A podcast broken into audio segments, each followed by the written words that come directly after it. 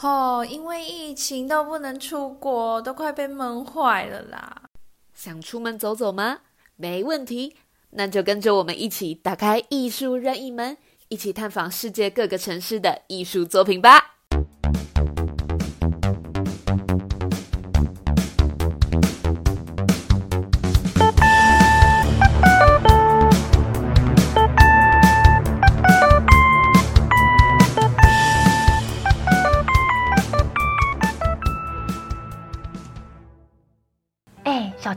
嗯，你知道我最近一直被一个广告疯狂洗版吗？搞得我都想亲自去现场看这展览了。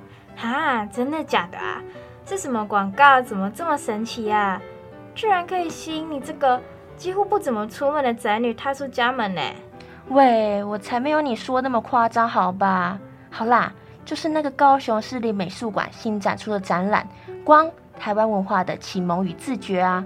我每次看到这个广告，都觉得超有趣的哎！哇，光台湾文化的启蒙与自觉，哎，这名字听起来好酷哦！光居然成为了启蒙老师哎！但是我很好奇啊，为什么光会代表启蒙的意思啊？对吧？对吧？嗯，我觉得或许是因为光成为了某种艺术，为台湾高雄带来了更多文化艺术气息。也可以让民众们在看过这些艺术后，有更多的想法或启发吧。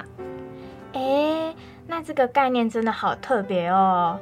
而且不觉得这也算是另一种点亮城市吗？毕竟我们都知道啊，光的作用就是点亮。哎哎，但是说到这个，小爱，你知道吗？在我的家乡马来西亚，虽然少有我了解到的光艺术，但是我们也有不同的街头艺术。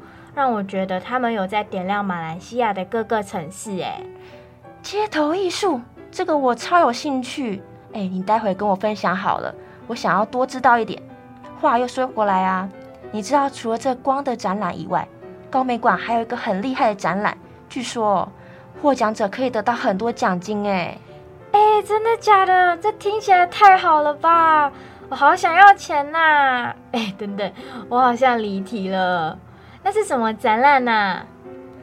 就是二零二二的高雄奖啊！据说这是高雄一年一度的知名展览呢。哎，这么厉害哦！那这个高雄奖它是以什么为主题的啊？嗨，刚好被你遇到我这个在地的高雄地陪，就让我来给你科普一下好了。好啦好啦，那就让你这个高雄导游来告诉我究竟什么是高雄奖吧。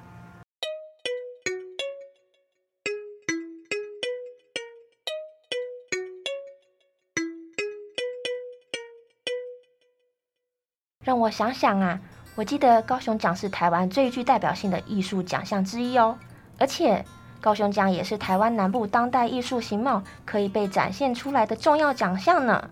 哎，原来这个高雄奖这么厉害啊！我还以为它只是一个在高雄的，然后只是小小的一个艺术奖而已耶。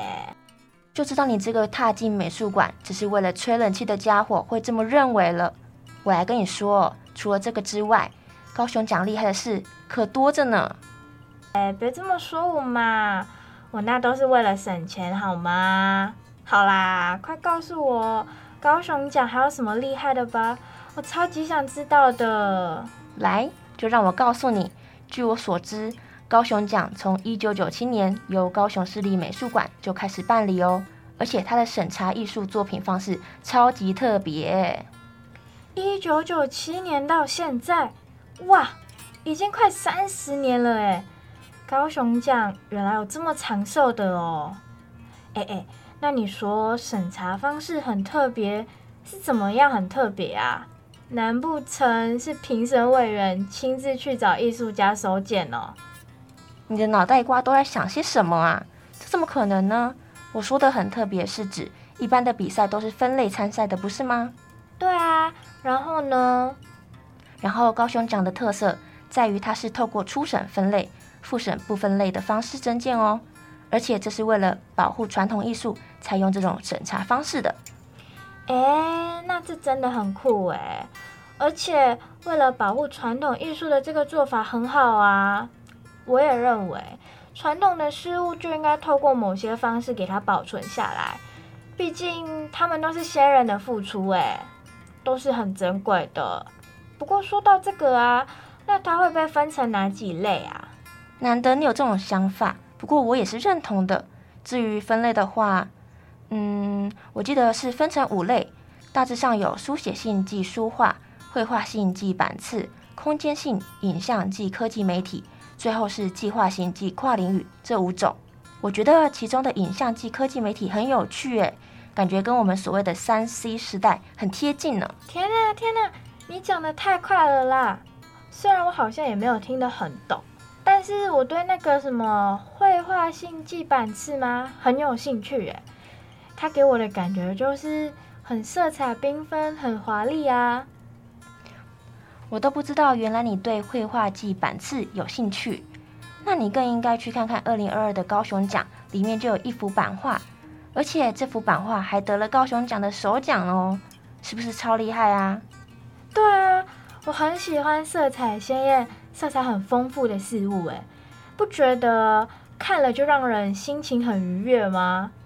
没想到版画这么厉害，居然得了首奖啊！不只是版画厉害，艺术家本身也更厉害哦。看你这么有兴趣，等等我来跟你说一下这个作品吧。好啊，好啊。话说回来啊，除了高雄奖以外，台湾还有什么其他类似的艺术奖项吗？当然有啊，南部有高雄奖，北部有台北市立美术馆所主办的台北美术奖哦。哎，我只是随口问问呢，没想到还真的有。哎，那他们两个有什么不一样的吗？嗯，我这个地陪只知道高雄奖的创立理念，北美奖的话，我倒是不太清楚，抱歉，我下次再找个台北地陪告诉你吧。哎，没关系啦，反正我也对高雄奖比较有兴趣啦。那它的创立理念是什么啊？高雄奖的创立理念就是以多元和开放的态度欣赏着艺术家的作品，而且期待艺术家能够以创建美才与创新思维来创作哦。哇，听你这么介绍完，感觉高雄奖不只是对高美馆很重要，它对整个高雄都很重要哎。对呀，像是高雄的居民就可以透过观赏高雄奖的作品去更认识高雄，或是可以借这个机会开拓视野哦。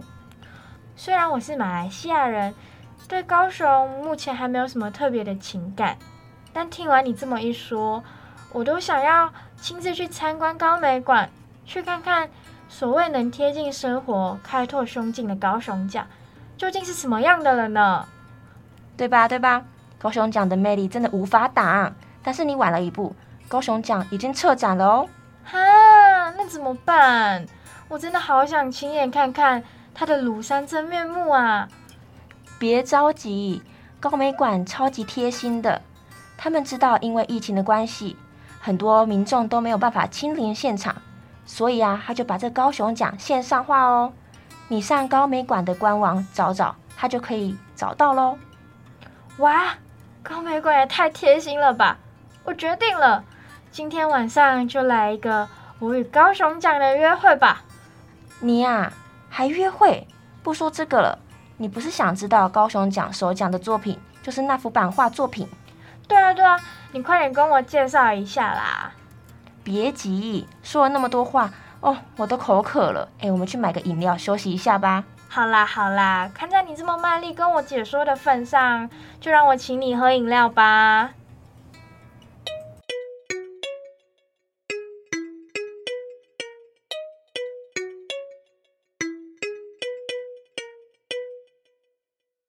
啊，果然大热天就是要喝饮料才舒服。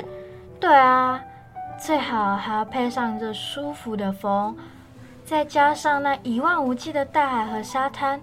想想都觉得很快乐，唉，疫情都快把我闷坏了，我真的好想念家乡的大海哦。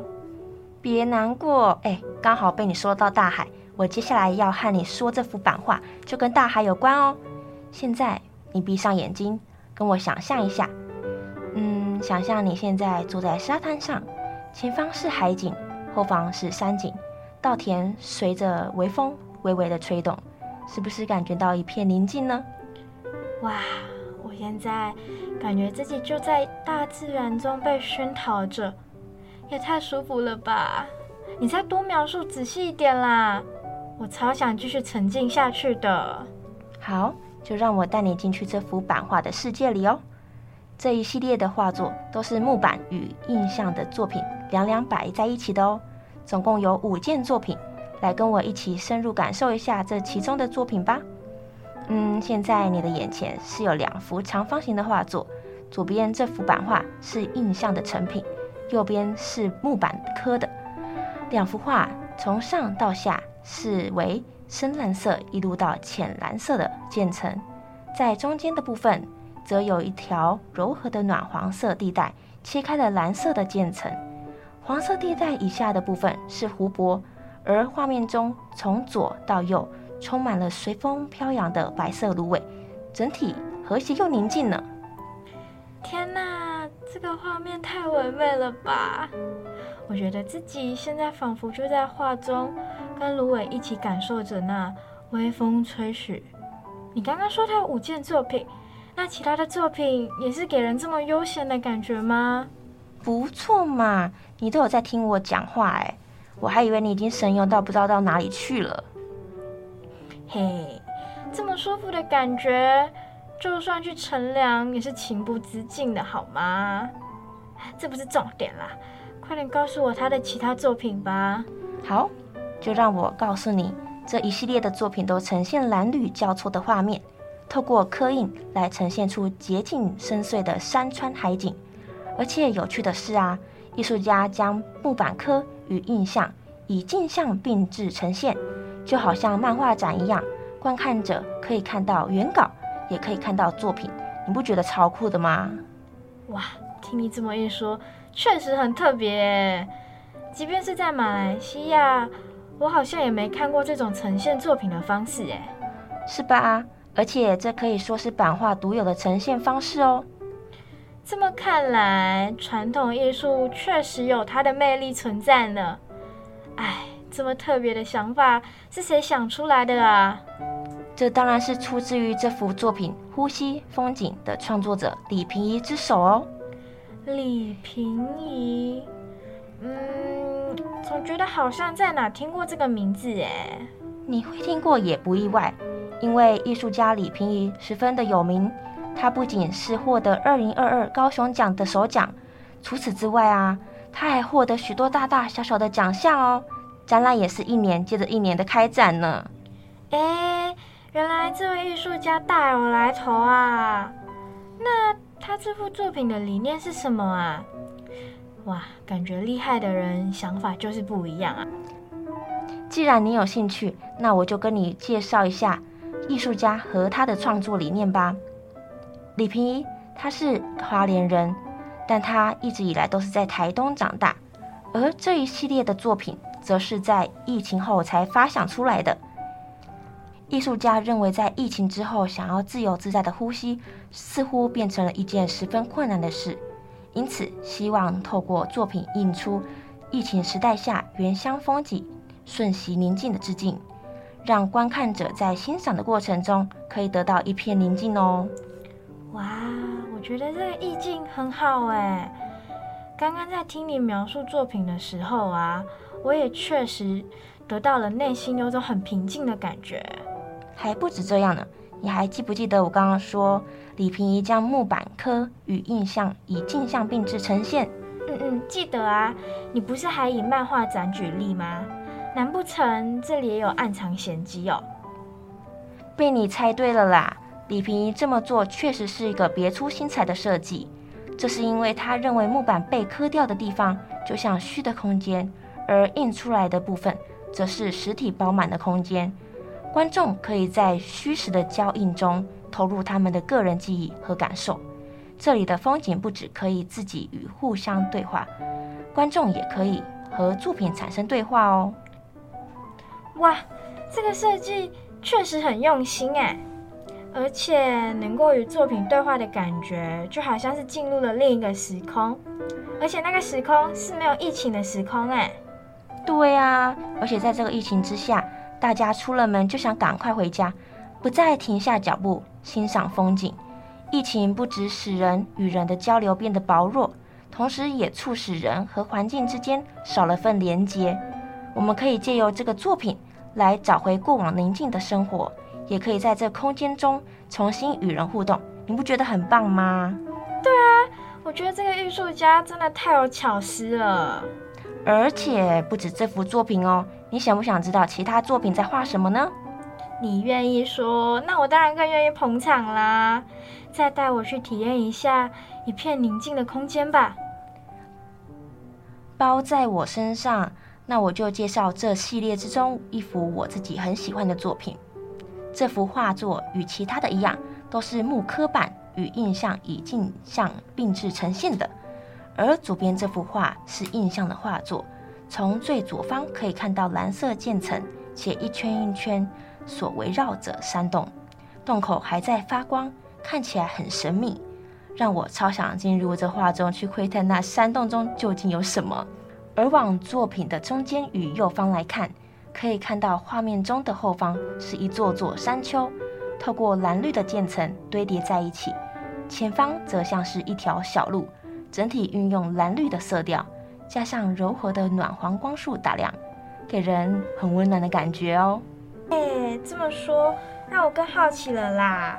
算了算了，那现在就换我来跟你展示一下我的博学多闻吧。那我就洗耳恭听喽。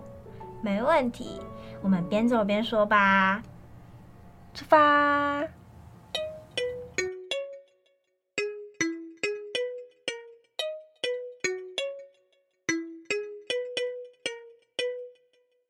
哎，小青，你看那里，那面墙都是涂鸦，哎，你不觉得很酷吗？哎，这就跟我要跟你介绍的墙面艺术有异曲同工之妙哦。哎，快递跟我说，快点跟我说，我期待好久。别急，我这就好好跟你介绍一下我们马来西亚的墙面艺术吧。嗯，虽然因为疫情，我很久都没回去了。不过啊，我有个特别喜欢的作品哦。哎，等等等等，怎么啦？你可以先告诉我墙面艺术的意义是什么吗？因为啊，在台湾总有一种，就是认为流氓之类的人在乱涂鸦，破坏街头的风景。马来西亚也会这样吗？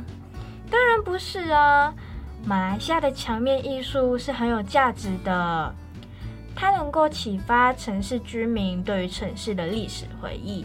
使居民愿意将那些历史保存，并且传承给后代呢？只是我觉得很可惜呀，因为现在疫情肆虐，壁画前都不再围满人潮了。要知道，在还没有疫情之前，常常有很多游客停下来观看这些壁画呢。哦，那真的很可惜耶。但是真的没想到，马来西亚墙面艺术居然有那么重要的意义。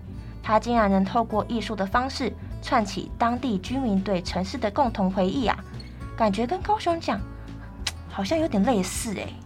对啊，对啊，毕竟高雄奖不也是为了让高雄的居民就可以透过作品去认识高雄嘛，或是对所在的城市产生更多想法，达到了启蒙的作用。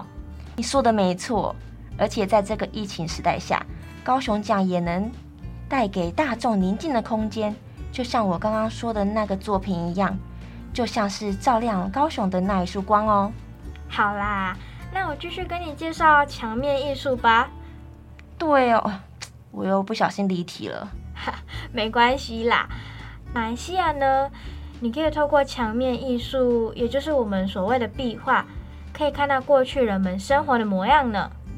嗯，记得有一幅是。在槟城街的作品吧，我特别喜欢，它的名字叫做《摩托车上的男孩》。这个作品啊，它是以红色的破旧铁门作为背景哦，结合了铁门正前方的老旧摩托车，整体给人十分怀旧的感觉。而且这个壁画主要是为一个男孩，他穿着白色的上衣、黑色的长裤，并且是蹲坐在这个老旧摩托车上哦。双手握着龙头的把手，头啊还转向他的后右方，回头看，眼神中流露出那种像是在寻找什么东西的神情。诶，让这个壁画看起来很复古、很老旧，而且有种虚与实交错的画面感，也让它看起来更加生动哦。这也是为什么我很喜欢这幅壁画的原因，因为啊，它让我觉得自己可以进入了那个男孩的年代。听你这么描述，我的眼前瞬间充满画面感，哎，真想亲自去看看。而且啊，我看你描述那么好，哎，你可以去报名的说故事比赛。哎嗨，谢谢夸奖啦。不过真的有这种比赛吗？有啊，有啊，是我我我办的啦。哎，傻眼呢，我差点就当真了。好啦，不闹你了。话说这幅壁画真的那么写实？真的像你说的是承载当地居民的记忆呢？对啊，而且不只是这样哦。这幅画的创作者也很有名哦。哦，是这样啊，那你赶快介绍给我认识一下吧。好，这幅壁画的创作者就叫欧内斯特扎哈雷维奇，他是立陶宛人哦。嗯，但我不确定他是不是现在还定居在马来西亚的槟城啦。不过他本人是一个公共艺术家哦。公共艺术家，哎，感觉这么特别。我在台湾很少听到这种类型的艺术家呢，对吧？那我再介绍一点很特别的给你。这位艺术家他厉害的不只是壁画哦，除此之外啊，他也十分擅长于油画、雕塑等作品呢。而且他还曾经到美国纽约、澳洲圣诞岛等进行作品展出呢。天啊，你介绍这个艺术家真的太有来头哎！而且你刚刚跟我介绍的《摩托车上的男孩》这幅作品，也真的让我感受到那个时代下的氛围，感觉当时特别的淳朴，环境也很单纯，好像可以光着脚丫子在乡间小路上面到处追逐，啊，想想都觉得很美好。是啊，我也觉得很美好哎，就真的很可惜啦，现在疫情时代，我们还是做不到这样。啊，真希望疫情早点结束。哎，不说这个了，你还有其他作品可以跟我讲吗？当然有啊。那我接下来还要跟你说一幅，也是很多观光客到冰城必拍的热门景点。这幅画呢，就叫做《姐弟共骑》，而且这幅作品的创作者跟摩托车上的男孩是同一个人哦。你说欧内斯特·扎哈雷奇？想必这幅画真的十分精彩。快听你跟我说这壁画的故事吧！啊，这次就真的是说故事啦。嗯，这幅作品啊，你可以看到老旧的水泥墙作为背景，并且有一辆真实的脚踏车依靠在墙上，墙面上有一对大约是国小或是幼儿园年纪的姐弟吧，他们就坐在脚踏车上，正开怀大笑着，解手握龙头，脚踩踏板。弟弟呢，则紧紧抱着姐姐的腰，两个人正往画面的左方骑去。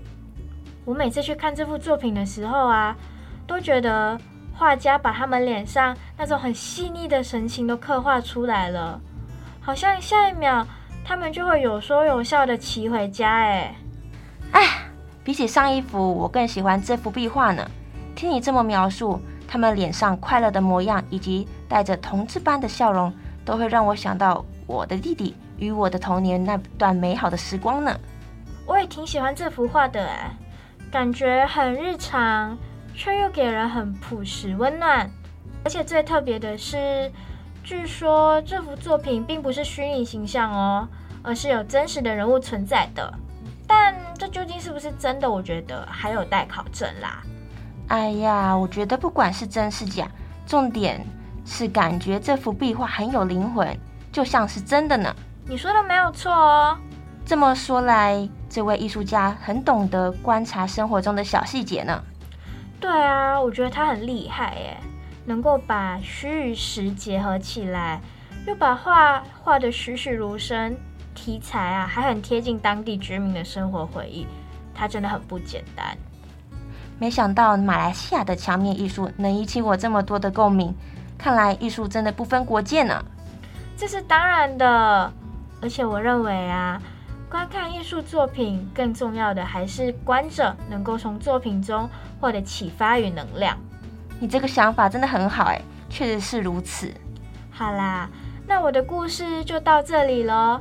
下台一鞠躬。哎，还没还没，你忘了我们要去吃下午茶啦。哎，对哦，说了那么多话，该补充点糖分了。哇，没想到我们聊那么久，太阳都要下山了呢。对啊，今天感觉真的收获满满呢。而且我也没想到，我们两个不同地区的人，居然会对艺术作品有那么多相似的感受。哎，对啊，这也表示艺术家的理念真的有传递到我们这些观者身上。是说明天就要放假了呢。哎，小晴，你有想去哪里玩吗？我还在想，哎，想去那种不是很热。啊啊啊！不然我们去看那个高美馆光台湾文化的启蒙与自觉那个展览好不好？好啊好啊，我也很有兴趣哎。那我们明天就去好了。谢谢大家收听这期的艺术任意门。想知道更多有关高雄奖的不同故事吗？那就请大家继续关注我们喽。我们下期再见。